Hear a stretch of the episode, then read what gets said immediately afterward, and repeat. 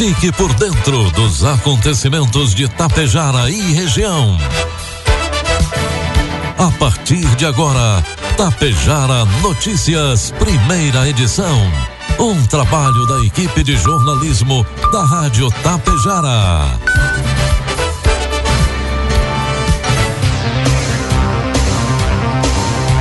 Bom dia, pontualmente sete horas da manhã. Está no ar a partir de agora, aqui pela Rádio Tapejara, primeira edição do Tapejara Notícias desta segunda-feira, hoje 20 de novembro de 2023. Tempo bom em Tapejara, 17 graus é a temperatura. Notícias que são destaques desta edição. A abertura do Natal em Tapejara acontece na noite de hoje. Representantes de Ibiaçá participam na UPF de palestra sobre saúde mental no ambiente escolar. Terceiro pedal de Vila Lângaro acontece no próximo domingo. Ônibus com passageiros que iriam fazer compras no Uruguai é alvo de assaltantes. Estas e outras informações a partir de agora na primeira edição do Tapejara Notícias, que tem um oferecimento de Bianchini Empreendimentos e Agro Daniele. Já pensou em sair do aluguel e viver em seu próprio imóvel aqui mesmo em Tapejara?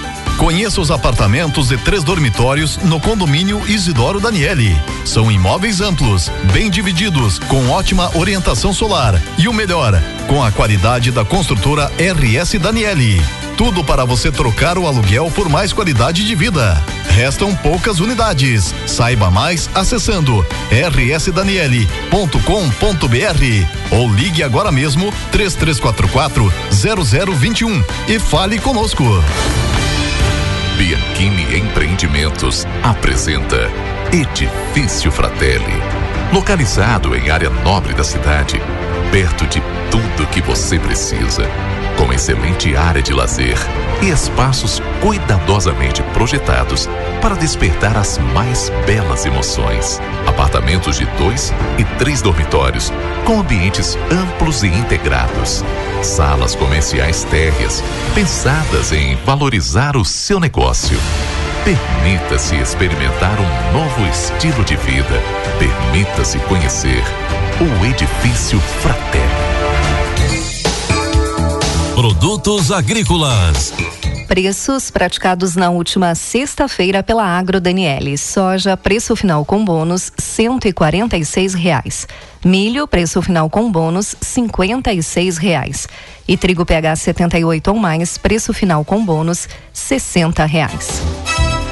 O mercado brasileiro de arroz manteve a trajetória de alta no início da segunda quinzena de novembro, com a oferta cada vez mais escassa do cereal no país, aliada a uma demanda robusta. A preocupação dos produtores diante do excesso de chuvas e atraso na semeadura em partes das regiões gaúchas adiciona pressão aos valores, consolidando a tendência de alta. A elevação das pedidas por parte dos vendedores e o relativo desinteresse na comercialização indicam uma postura estratégica diante das perspectivas de valores ainda mais elevados no curto prazo. Conforme o analista e consultor de safras e mercado, Evandro Oliveira, essa dinâmica reflete não apenas a escassez de oferta interna, mas também a expectativa de que o mercado possa atingir patamares mais expressivos. Informe Econômico. O dólar comercial inicia cotado nesta manhã a quatro reais e noventa centavos para venda. Dólar turismo cinco e dez e o euro a cinco e trinta e quatro. Os trabalhadores têm até o dia 30 de novembro para receber a primeira parcela do 13º salário, conforme lei criada no ano de 1962. Em muitos casos, os empregadores já disponibilizaram o demonstrativo de pagamento para a consulta desta parcela mais expressiva do benefício. Cerca de 87 milhões e 700 mil brasileiros serão beneficiados com rendimento adicional, em média, de R$ 3.057. As estimativas são do Departamento Intersindical do DIESE.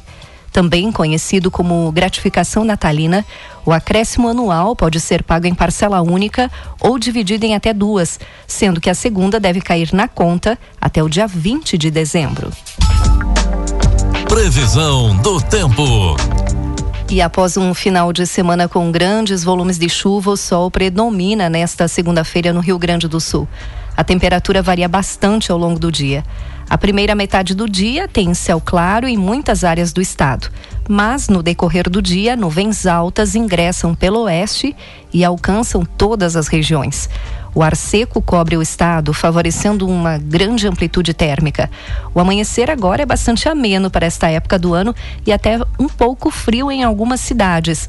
São José dos Ausentes registrou agora no início da manhã apenas 6 graus faz 17, agora nos estúdios da Rádio Tapejar. No entanto, a tarde será quente, principalmente nas cidades da fronteira oeste, noroeste e norte gaúcho. A temperatura deve chegar aos 32 graus em Uruguaiana. Vamos às imagens do satélite que mostram Tapejara neste momento. Hoje teremos um dia de tempo bom. A temperatura hoje à tarde deve chegar aos 28 graus. Para amanhã nós teremos sol pela manhã, aumento de nuvens e o céu fica encoberto à tarde. Amanhã a temperatura deve oscilar entre 18 e 29 graus. Destaques de Tapejara e região. Agora 7 horas 6 minutos, 17 graus é a temperatura. Acontece hoje aqui em Tapejara a abertura do Natal Esperança 2023, a magia que encanta.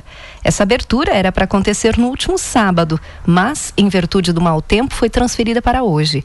A partir das 19 horas haverá a chegada do Papai Noel, show de fogos, acendimento das luzes natalinas e show com a banda Millennium.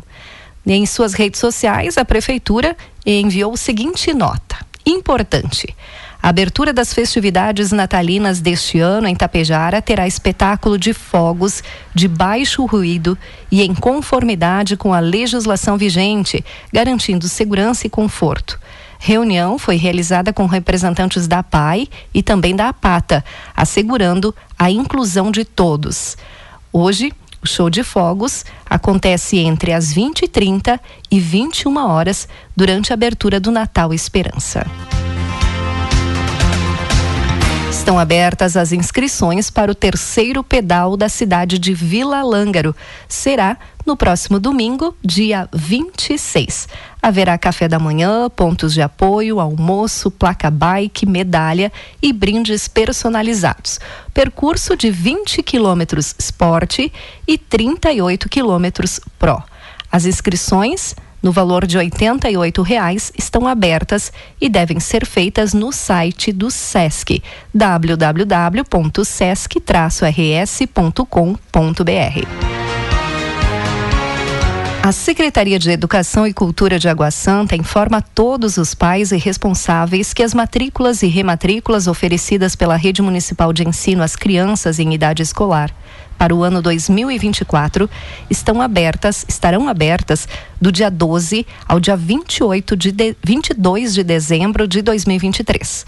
Na programação inclui matrículas e rematrículas nesta data, das 8 às 11 da manhã e das 13h30 às 17 horas, na Escola Municipal de Educação Infantil Antônio Alfredo de Souza. Para matrícula é necessária a certidão de nascimento, RG e CPF do estudante, RG e CPF dos pais ou responsáveis legais, comprovante de atestado de vacinação emitido pela Unidade Básica de Saúde, comprovante de residência atualizado no município de Água Santa e também o número de telefone atualizado. Para a rematrícula, se faz necessária a confirmação do turno e a assinatura dos responsáveis e comprovante de vacinação emitido pela unidade básica. Para emissão do mesmo, deve-se ter em mãos a carteira de vacinação.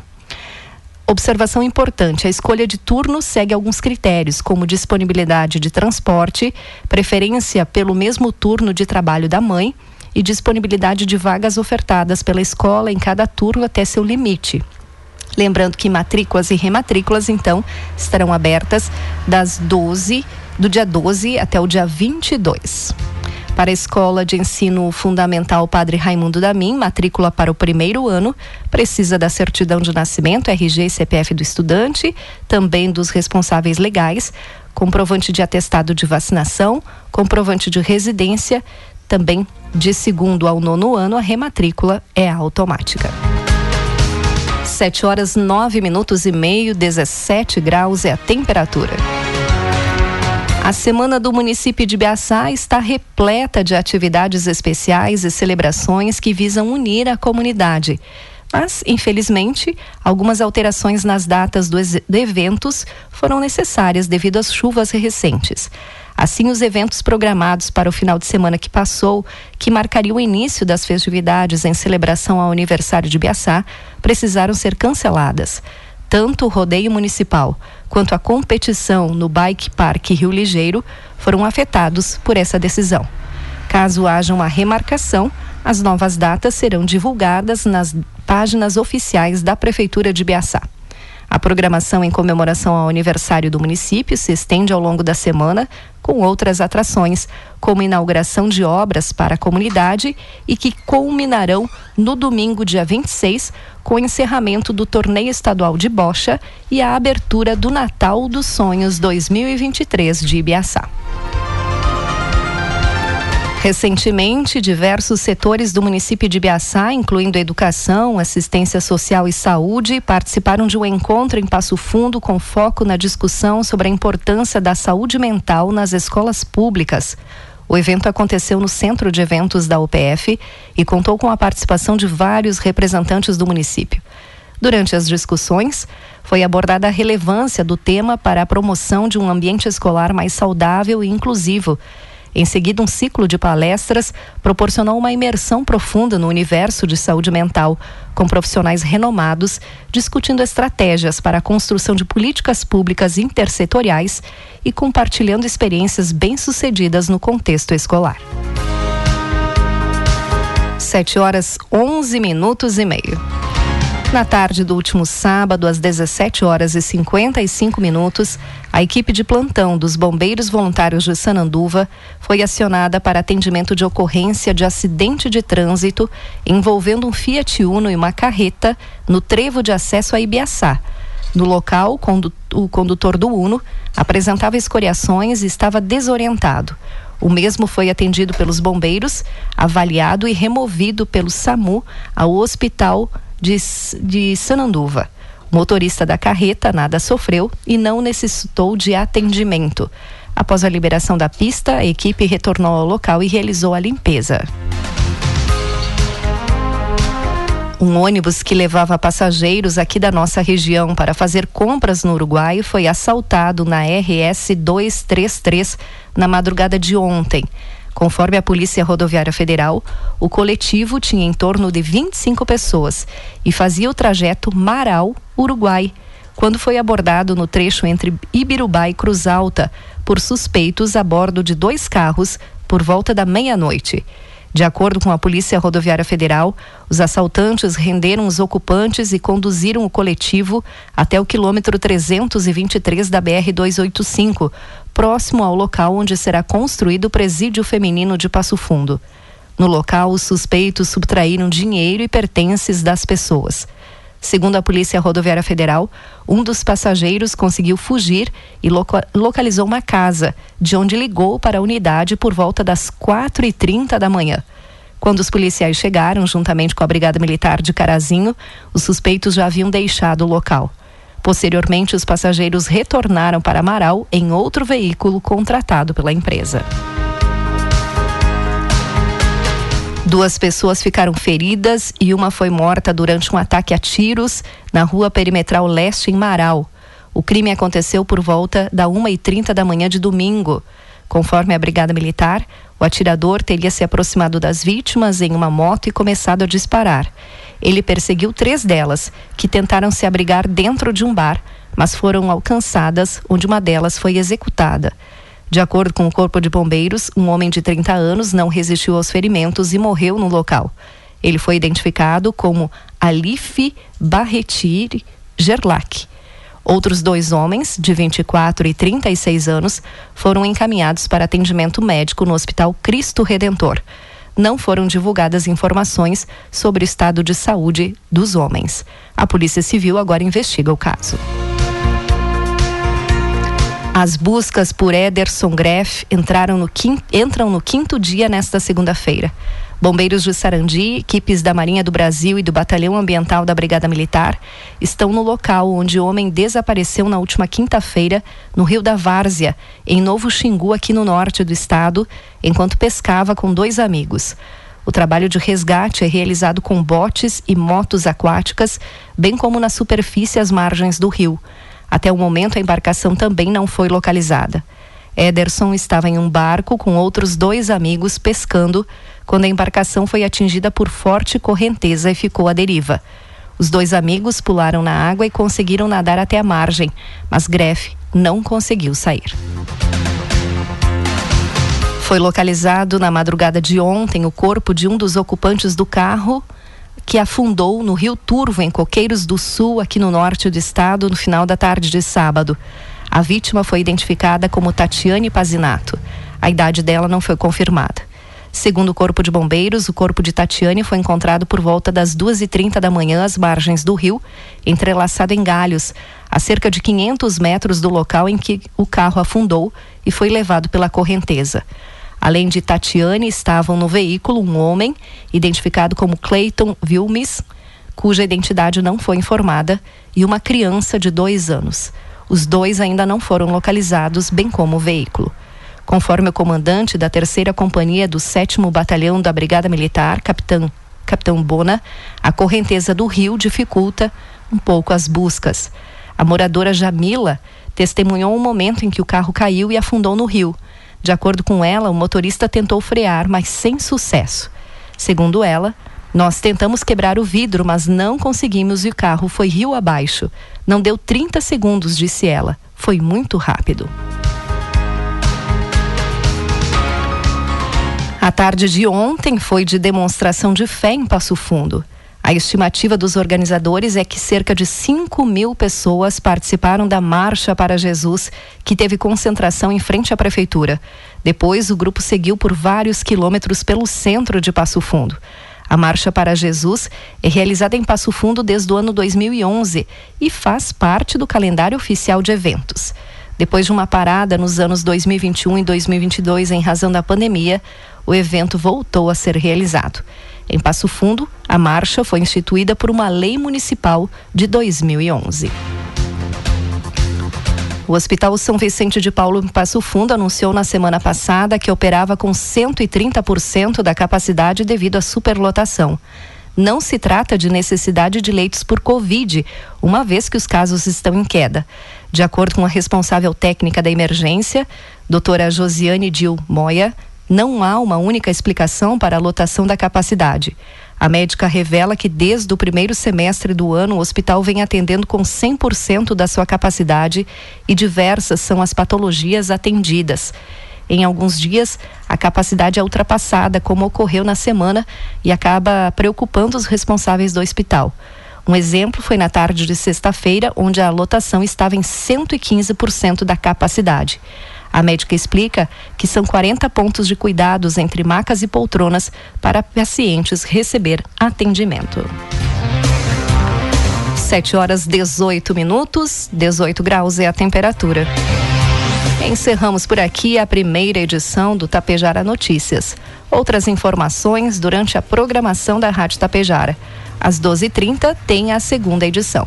A todos um bom dia e uma ótima semana.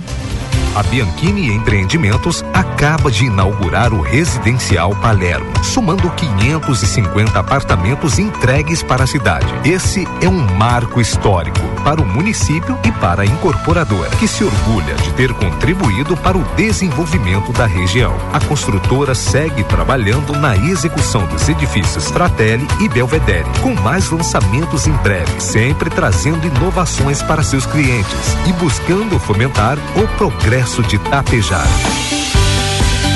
Já pensou em sair do aluguel e viver em seu próprio imóvel aqui mesmo em Tapejara? Conheça os apartamentos de três dormitórios no condomínio Isidoro Daniele. São imóveis amplos, bem divididos, com ótima orientação solar e o melhor, com a qualidade da construtora RS Daniele. Tudo para você trocar o aluguel por mais qualidade de vida. Restam poucas unidades. Saiba mais acessando rsdaniele.com.br ou ligue agora mesmo 3344 0021 e fale conosco. Tapejara Notícias, primeira edição. Uma realização do Departamento de Jornalismo da Rádio Tapejara.